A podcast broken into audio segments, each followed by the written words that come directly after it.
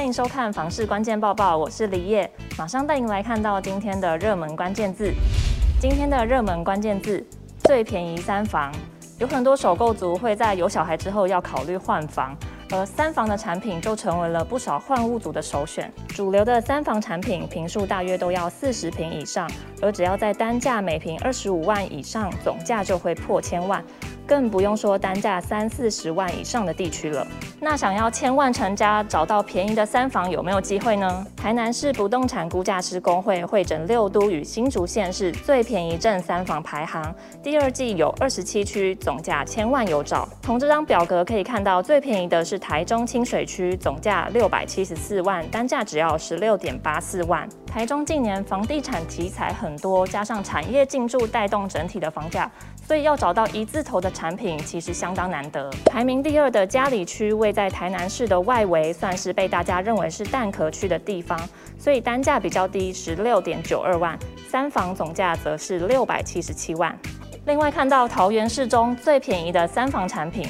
出现在靠海的观音区这边，跟也有上榜的大溪区、杨梅区，人口都算不少，但相对来说房价却没有很高，单价都在每平二十万以下。想要入手三房产品，也是八百万元有找。再来看到新竹县市，因为竹科效应导致新竹的房价上涨。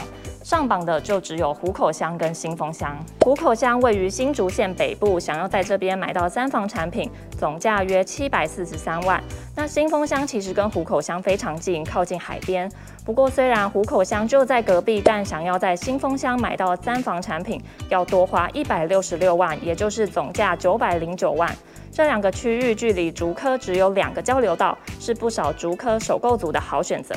而排名第七的高雄大寮区一向被认为是当地的蛋壳区，三房总价七百二十二万，每坪十九点二九万。那再来看到我们一向认为房价很高的双北地区，新北市中最便宜的三房出现在金山区，这边已经算是新北市比较偏远的地区，但总价还是要九百二十四万。另外一个上榜的是淡水区，总价九百六十七万。那想要在台北市买三房的民众可能要失望了，因为台北市单价都偏高，没有任何一区有千万以下三房，最便宜的三房出现在北投区，总价要两千一百万。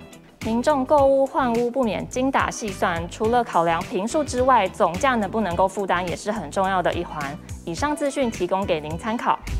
今天的精选新闻来看到，有不动产估价师认为，台湾人只要有一个观念没有改变，就别谈房价会跌。不动产估价师认为，台湾人希望透过购置不动产创造持续稳定收益的根深蒂固观念与行为，是难挡房住不炒的关键。他说，长期观察房市，发现台湾民众长期疯买房的历史缘由，核心问题是期待未来生活无忧无虑，有稳定的收益来源。而若能让国民对于人生未来有稳定且富足的生活收入来源，买第二套房的动能势必将大幅降低。再来关心到，有专家认为少子化加升息的趋势不变，将对房市造成冲击。长期观察国内房市，也是法学博士的钱世杰认为，目前高三大一学生就是所谓的少子化世代，约再过十到十二年，少子化将会对房市造成一定程度的冲击。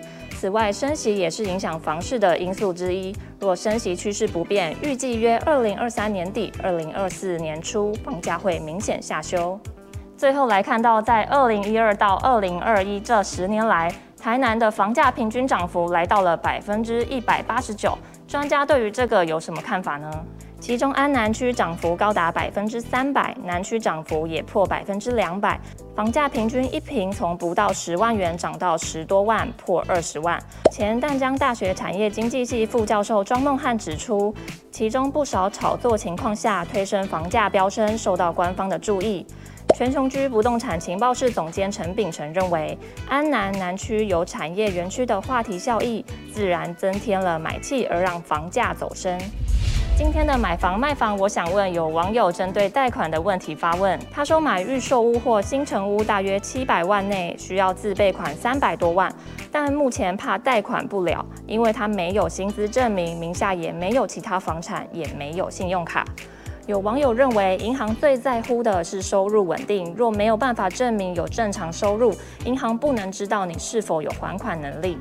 也有网友建议，可以每个月把薪资存在银行，最好要半年以上，让贷款银行知道你有收入。基本上，建商都有配合的贷款银行，要考虑的是能贷几成。以上就是今天的房市关键报报。如果想看更多的相关新闻，记得点开资讯栏里面的连接，也别忘了在留言区留下你的想法。我们下次见。